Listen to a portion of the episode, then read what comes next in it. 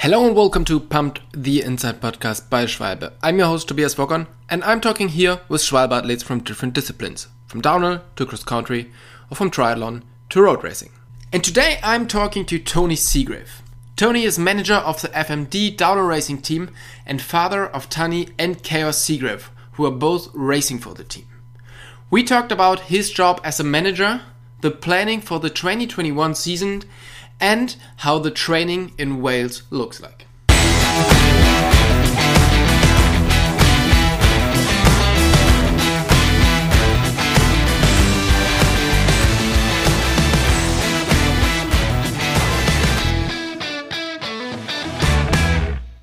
Hey Tony, thank you so much for taking the time to do the podcast with us. Where are you right now? That's okay. Um, we're in sunny Wales right now. In um, sunny uh, Wales. Yeah, sunny Wales. We've, there's a change. There's a change in the weather, so we've got a sunny day, which is good. um, yeah, we're just here. Obviously, we've got um, various different parts of lockdowns going on, as well as we have in most of Europe. Um, and yeah, we're just based at, at HQ at the moment, so that's it. Okay, so you are the team manager of FMD Racing, and you're responsible for the whole planning of the team. But what is the current situation with the 2021 season? Can you already plan or what what is going on right now? No, the 2021 season is the same as the 2020 season where it's just been cancelled. Um, no, it actually hasn't. Um, but that's how it. Well, it it's yes. I am in charge of doing all of that, and we have to do all of that. And when we know exactly, obviously, with the first World Cup being n- not cancelled, postponed at the moment, mm-hmm. um, you know, things things are different. Things are different, and things are difficult. Um, and it's it's.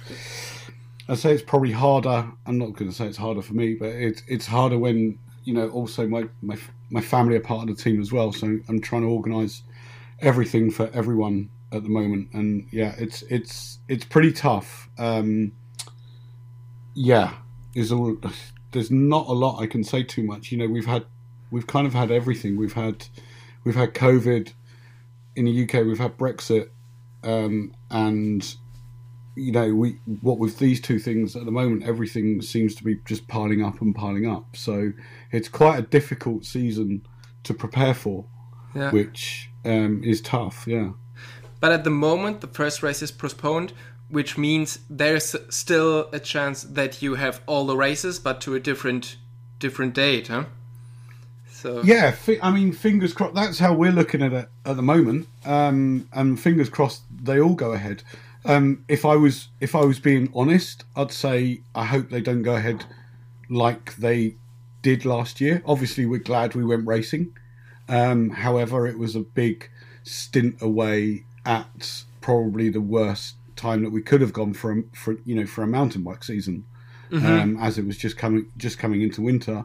So you know it was it was kind of tough on on everyone, and and and some people did extremely well, and some people did extremely badly.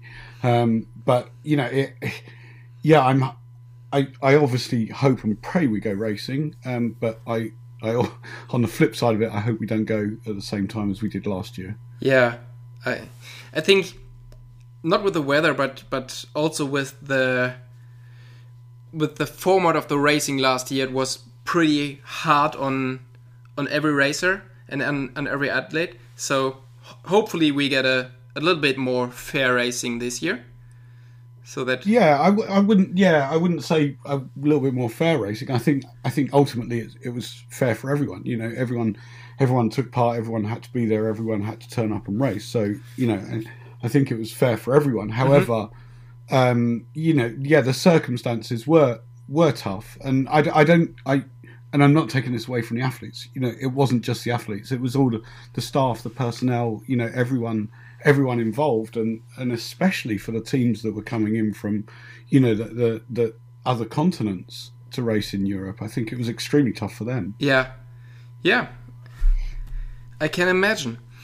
In 2020, you changed the bike sponsor after many years with transition.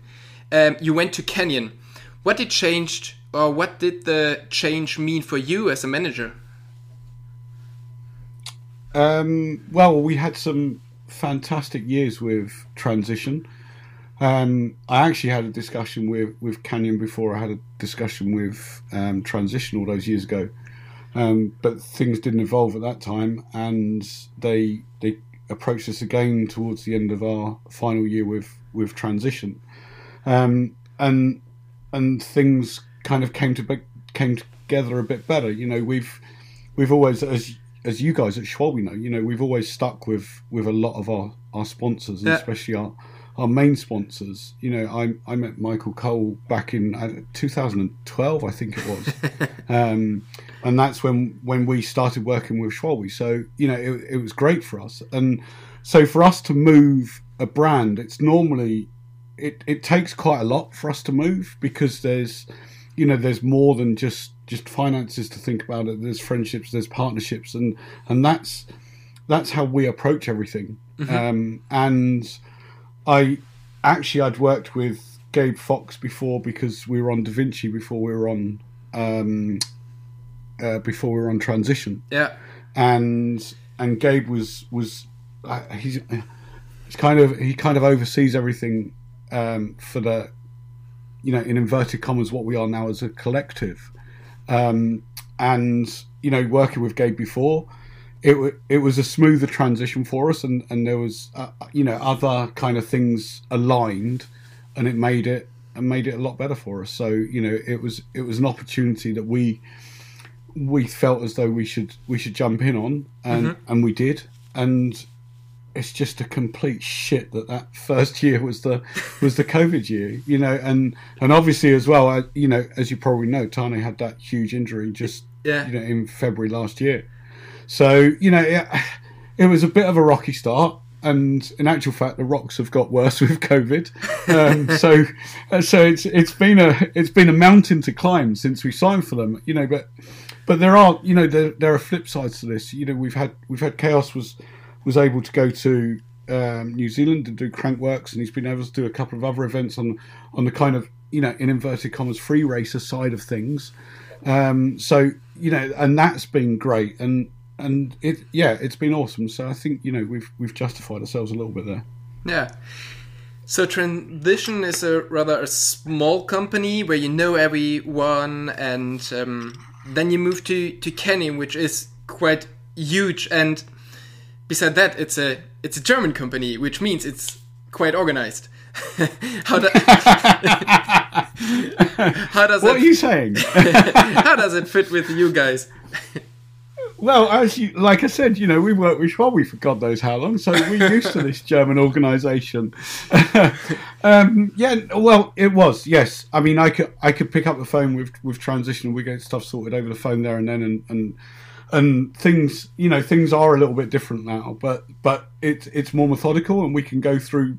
Uh, uh, yeah, it, it is more organised, um, but but I think. I think again you'd be you'd be very surprised how how organised transition work. You know, um, and it, it's just it's just a bigger version of what they were. You know, we we never we've especially racing wise we've never wanted or needed, should I say for for anything. You know, because because we get what we need or what we want, and that is one of the most important parts. And in actual fact, you know, Transition and Canyon are very similar. They, you know, they're both rider rider born. You know, the companies were, were, were built by riders in the first place, and that's another thing. You know, when you're when you're when you're signing for these companies, it's to sit down and, and chat with these people and make sure that it is the right way forward for you, and that's what we did. You know, we, we had quite a few meetings with Canyon, um, from you know from the from the smallest guys to, to the to Roman at the top. You know, and and it's all extremely important, and also, you know, we've got the, the French guy thrown in there. We've, we're working with Fabien as well, which is which is awesome. Yeah, So yeah, that that sounds pretty good. So, and I mean, your team's getting more organized and more professional each and every year. so, um, again, thank you for that comment. It's like I'm not professional in the first place. but but no, you you are right. You you know you're 100 percent right. It, it's it started as it's it started as as Tahnée and myself, and that was it. Yeah. Um, you know, Kaos was too young to race, and, and at the time, you know, back then, um, she was sponsored by Intense, and and again, forming the partnerships that we had, she had many an offer to go and ride for a World Cup team back then. Yeah. Um, but the girls, you know, the, the girls have had it tough. They've had it really tough, um, and you know, women. Uh, again, as, as you probably know, you know, women's mountain biking has come on so much, and, and it's it's brilliant and it's amazing to see. But back when we started, you know, there, there was there was offers on the table, but there wasn't you know there wasn't any kind of financial reward, or there wasn't really any help for us that we weren't getting already. Yeah. So, you know, why would we ruin a relationship or a partnership to go somewhere and, you know, and not get much more? I'd rather I'd rather stick with those partnerships and carry on. And that's, you know, that's what we did. We had enough to get by and and that's what we were going to do. And and from there, the team has just evolved. Yeah. And and yes, you're right. I like to think that I've been professional since the start. To be honest with you, um, but you know, there, there's there's been more personnel. There's been more staff to deal with. There's been more. You know, there's been there's there is a whole load of professionalism that that's needed to be done. And and yeah, you're right. You know, it has got more professional as it's gone along. Yeah. So the last time I did the podcast with Tahnée, you were in the final stage of rebuilding your new racing truck. How did that turn, Yes. turn out? Um, yeah, foolish. I'm yeah, foolishly I decided to do that. And I, I'm again, I'm very hands on with with kind of you know everything that we we we plan on what we're doing. I like to I like to get my hands dirty and get involved. And um, we couldn't, yeah, we couldn't find a truck that we wanted. Um, so we decided to get something that was available and then build it how we wanted. Um, and we, yeah, we did that, and we were we're super stoked with how it's turned out. Um, and it, it's got everything that the riders need and everything that the team needs. So I'm really pleased with it. Um, yeah, that was that was it was a tough winter, but it was it was it was good fun. It was good fun. I'm very lucky that there's a lot of people involved in what we do and, and wants to help out and, and knowledge um, because knowledge to me is extremely powerful. So you know, I had many people with with that the knowledge that could help, and and we produced something that you know has has really done us proud. So I bet everyone of our listeners has seen the final result, but I have seen some pictures when you bought the the van and during the building process. Um, and this was a totally different story. So you did a amazing job on it. So Thank I mean, you, um, thank you. last Um, in, in non in in non COVID times, please, you're welcome to come in and have a look. That's great. So, um, last year there were not much time to really test the the van, but are you happy with the new setup so far? Or do you have anything where you know we have to change it? No, I've I've spent the whole of this winter sorting out all the problems that I have from last year. No, yeah, but well, funnily enough, we got we got thrown into the deep end. Last year, I thought we were going to have like one race at the start of the year, which would have was it Maribor again last year. I can't. I I've literally my head's gone. Um, so we were going to go to the first race with the truck pretty much done, but then come back and sort out all the issues we would have had. Um, so that was the plan. But obviously, when we took the truck out, that was it. It was out for well, we did a we did a trip to Morzine, which didn't really test it under because the weather was great and blah blah blah. You know, it was it was fantastic. And then to take it for a six week stint in the freezing cold and the pouring rain, I found out that there was quite a few little problems that needed sorting out, um, and and mostly it, it would always happen at that time of probably when one of the riders is just about to go up for their final run or something like that. Something else would go on on the truck or something would happen that needs to be sorted. So it, it- yeah it was an experience but i've been able to you know we've been able to sort them out and and it, it's fantastic. You know it really is now. And they were all they're all simple things that it just needed to get back in the workshop and and us to sort out. But yeah it's but it's been it has been fun. It's been it's been a very steep learning curve, um, but it's it's an amazing result from that steep learning curve. Yeah, I mean, you can really be proud of that project. It's it's amazing. Yeah, the, well, the most the most important thing for me was the um, neon disco lights that we've got on the outside of the truck. Um, which actually, before we were about to leave last year for our Lousã, that was the first race. Before we were about to leave for that, they were the, the things that I accidentally blew up just before we were about to leave. It was it was like the weekend before it got cancelled, um, and and my whole world fell apart you know, because this was my pièce de résistance, you know, the, the greatest thing that I'd done, and and the and the outside lights didn't work. Yeah, so so my wife gave me a reality check and said, you know, there's there's there's problems in the world, Tony. You know, the lights working outside aren't one of them. But it was just one of those things. Yeah. So yeah, there you go. But uh, yeah, that that sounds that sounds pretty fun. It it sounds like a mm. really really great project. So as a manager, yeah. you're basically responsible for everything from sponsor talks to travel planning. But what is uh, what are your most important tasks at the races? Um, to basically find the best bottle of wines I can from the local area. okay, um, no, by the time we get to the races, if I've done my job properly, I shouldn't have to do much.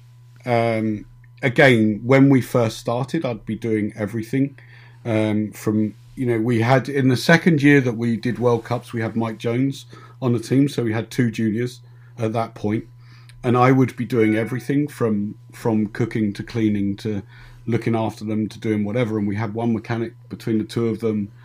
Um, so times have changed a little because my cooking's terrible. Um, and and we have an amazing group of people that work for us. Um, and it's always whenever one of them leaves, it's the hardest job in the world for me to try and replace them because um, you know you, you become part of the family when you when you join our team. But not only that, you you know. Th- their tasks aren't just the tasks that they do that they're hired to do. There's so much more involved. Yeah. And that's what it's like when you're when you're on the road. You know, everyone has to muck in, and it's always difficult to find those to find people that can do that. Yeah. Um. And but nowadays, um, Touchwood, I'm. I think I feel as though we have some of the best people around, and and like I said, you know, by the time I get to a World Cup, I shouldn't have to be doing much. You know, I'll I'll be getting you know the the times for everything and and making sure everyone is in the right places at the right times and you know everything from you know when when dinner is when lunch is when you know and and when physio sessions are and it, it's yeah I'll I'll make sure I'll literally just be overseeing mm-hmm. and then getting extremely drunk at night and then hoping I can do the overseeing the following day. So that sounds like a pretty good plan. so. yeah, no, it's it's we try we try and let loose on the last day, but other than that, no, you you, you have to try and keep it together all week. But yeah, no, ulti- ultimately now with with all the you know, there's always there's always mishaps, there's always things that go wrong, and and those are the things which I I you know I actually enjoy it it's weird to say, but I do enjoy it when it goes wrong because you have to you have to think on your feet, and I'm in those circumstances thankfully I'm I'm quite good and I do enjoy those kind of things. We've got everything from, you know, emergency hospital visits and and and you know, there's everything that could come up yeah. on a race weekend. Normally does come up, and it's the smallest of things as well. You know, I and again now we have most things taken care of, but in the past it'd be little things from you know a broken peak on a helmet trying to find another one to you know there, there's there's there's there could be anything go wrong, and you'd be amazed that no matter how many times you try and make sure everything's taken care of, there's always that one thing that's that's kind of either missing or, or missed. Yeah, yeah, I, I bet. Um, you founded FMD Racing with your two children. Tony was racing, Chaos was hanging around, um, and now you run one of the important teams with employees and riders. Was it always your plan to make it that big? No, it was never my plan to do it in the first place. Um, I honestly thought that, well, I didn't really think too much about it to be honest with you. It was it was just you know I my kids in, enjoyed mountain biking. Um, we have an older child as well that used to be into football, and whenever they've whenever they've found a passion, I've tried to help them with their passion. But all all we've done is try to help and assist along the way, and I I, I never thought it would turn out like this. I really didn't. um, and but it has, and, and we've embraced it as as and when it's happened. And like I said, I think I think back then, if there was bigger support for the girls, and I could see, I, I couldn't really see a future, a, a good future for Tahnée at the time by moving on to something else because I felt as though it was always the focus was these elite men. Mm-hmm. Um, and that's just the vibe that I got. Whether I was right or wrong, I don't know. So you know, and and hopefully, I you know, I'm not saying that we were trailblazers, but I'm hoping that we we've carved a path for others to to also Yeah. do that. You know, and and especially you know the the young girls that are coming through now. I'm hoping that they realise that you know you you can do this. Yeah. You know, and that's that's basically what what Tahnée wanted from it as well is to show others that it it can be done. Yeah. You know, everyone everyone said to me at the time that I'd never be able to do it with a girl leading the team. Yeah. Um, but you know, back back then, little you know, people kind of forgot that. I think the Madison Saracen team was run by Manon. You know, was was headed by Manon Carpenter. Um, But people didn't really look at it like that because there was other elites there, like male elites. But she Mhm. was the one that was out winning all the time. Yeah. You know, and and Rachel was out there winning winning on the Atherton team, and you know, granted at that at that time as well, Gee was too. But but you know, and and so back then this it was happening. However, I think I feel as though the, the girls weren't getting as as much of the credit for what they were doing. You know, and they're doing they're doing exactly the same as the men. Yeah. The men are pushing themselves as fast as they can to get to the bottom of that hill in the quickest time possible. And that's what the girls are doing. Definitely. Yeah. So, you know, there is there's no difference in what they're trying to do. Yes, there's a difference in their time, but there's no difference in what they're trying trying to do. Yeah. And um, what are the plans for the futures? Do you want to have more riders, or you you stick with the group of people you have now, or is there any? Could you even, or can you even plan for the future? Um, I think I could have, but I'm, I'm not sure you can. And now things are changing so much. Um, it's the I don't know. Being being a privately run team is different to being a factory team. So we can only plan for however long our sponsors are involved with the team for. Yeah. So, you know, it's like so. For example, if we were to invest in another high-profile rider, I'd have to guarantee that the finances were there to be able to employ that person. Yeah. Um, so you know, my my our our philosophy has always been to try and help the youth and the young riders in the best way possible. Now, you know, some of them thrive within what we're doing, mm-hmm. and s- and some of them don't. But then, you know, you, you can't take a, a you know a 15 year old child. You can't guarantee that they're going to be any good when it comes to you know 19, 20. Yeah. You can't do that. But what you can do is try and prepare them as best as possible. And that's what how we've looked at it in the past. You know, we've we've had riders which have been with us. Some have made it and some have not. Yeah. Um, and and it does get to a point where, you know, I I'd like them to grow. And I think if we can have, you know, a, a two at least a two maybe three year plan with with all of these riders, then we're in good stead going forward. Um, so again, um, watch this space, but we might have something new next year. Okay. Hmm. Interesting. Well, it depends when the podcast's coming out and whether I can say anything about it or not. But I'm gonna just going to leave it like that for now. When is this podcast coming out? Um. Tomorrow. Ah, so then no, I can't say anything. um, we've yes, we we have we have got an announcement to make, but um, due to so as- we are happy you know, to be as- the first ones to where you can announce it. Uh, Feel free. Nah, you can't. no, no.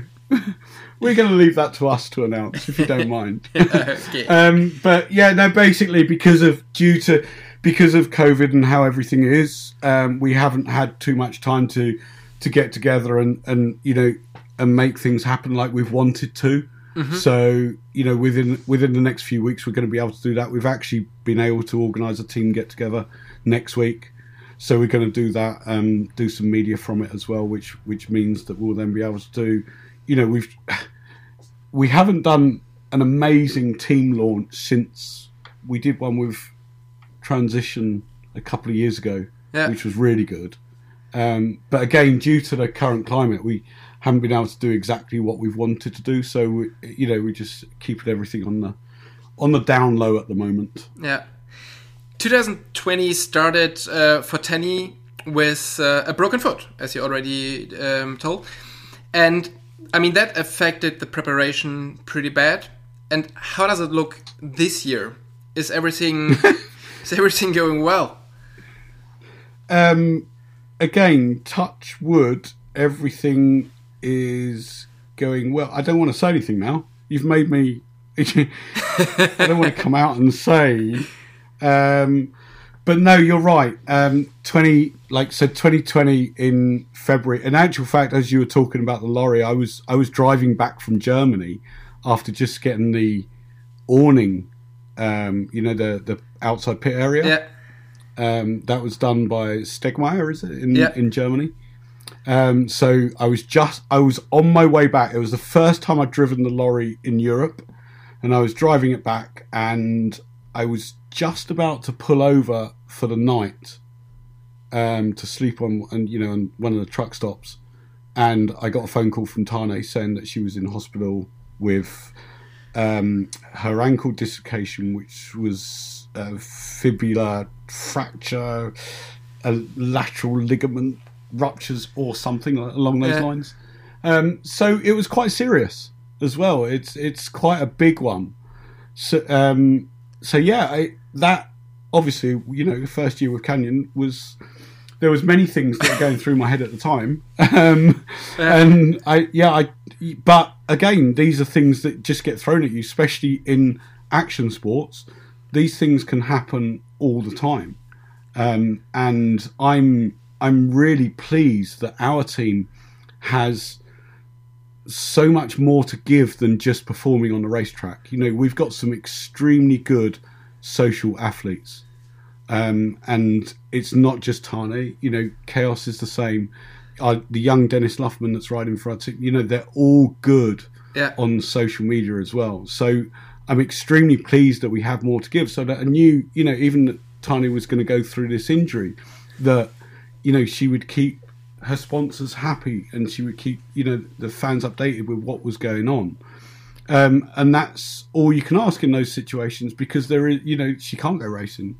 Um, and yeah, I was, I obviously from a racing point of view, she'd she'd just come back from testing in France as well mm-hmm. on a downhill bike, and I mean, she felt as though she was going as fast as she'd ever been.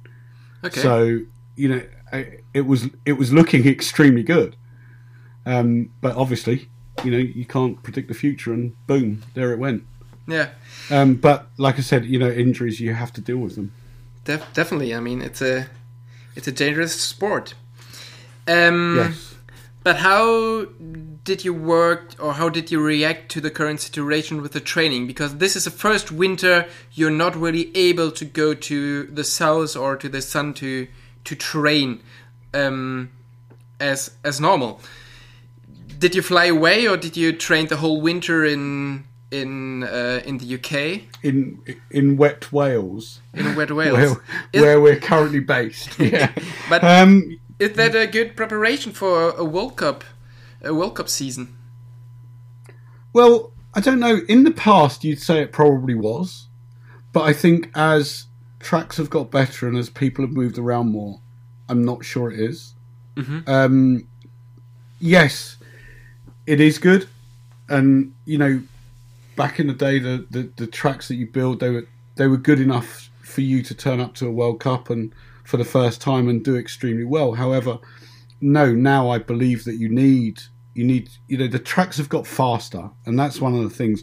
I think when the tracks were more technical, um, riding in the wet and the steep stuff that they can do around here on the shorter tracks would have would have prepared them enough for a World Cup. Mm-hmm. However, I think now as the tracks have got faster, and you know, and longer, and to a certain extent, I think you know we riders in general need to get away and go training testing on those on those type of tracks and terrain. So I'm not saying it's not good enough, but I believe that we need to we do need to get some even if it's just a little bit of vitamin D would be nice.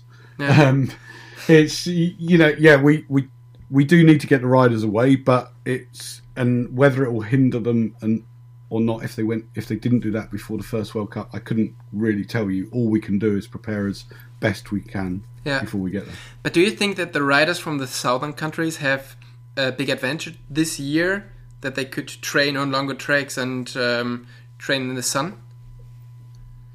No, I well, again, it's a mixed. It's it's a bit of a mixed bag, isn't it? You know, um, I think the only the only thing is when you when everyone sees on social media that there's riders riding or racing wherever, and it, it's the it's the FOMO, it's the fear of missing out, um, which which I think I think can play havoc on you on a mental side for athletes, but ultimately, um, I'm not sure. You know, if if that was the case, surely that you know the the Kiwis and the Australians that are coming out of their their summer straight onto a summer of racing, you know, surely they'd be more prepared. But the history tells you that yes, they are prepared, but you know, they're not necessarily been at the, you know, uh, on the top step each time. So I, I don't, I don't know. You know, I I do think you you need to move around to be best prepared, Yeah. not just stay in one place. And I think that's the variety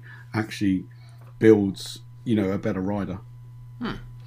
So that sounds uh, sounds good or sounds uh, yeah.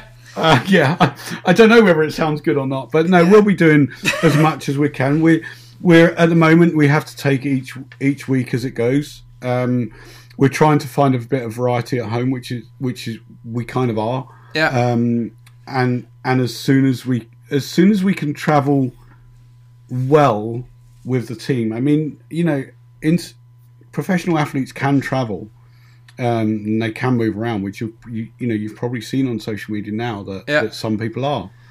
Um, but it, it, it is difficult when you're trying to move a whole you know the whole group of body just to do kind of like a testing thing. Yeah. If it was a race, then it's going to be a lot easier for me to move the whole team around. Whereas you know for testing, do I want to?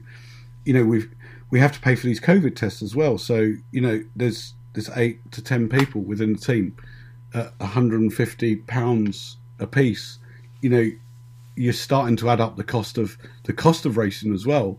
And and when you know when your training sessions are being, you know, you're adding 1500 2000 pounds to every training session, it's actually it starts adding up. Yeah. Um, and not not knowing what we're going to have to do with the season yet, it's you know you just have to start shuffling things around. So and trying to work out what's best for everyone. Um, and we'll we'll be doing that, you know, and we're trying to make those decisions week on week at the moment. But we we can't really do anything in advance. I mean, we had we had Portugal booked for for March. Um, I think we should have been in Portugal last week, but obviously at that time Portugal was still a red zone, yeah. um, and we couldn't travel. We had to again, and you know, I got Yeah. hit on on cancellations and various other things. Yeah. it, it is what it is at the moment. And traveling now, it's always yeah a little bit danger because if you go to a zone and then they change, you need to go in quarantine, and that's Yeah. what you really don't want as a professional athlete to have two weeks at home sitting on the couch.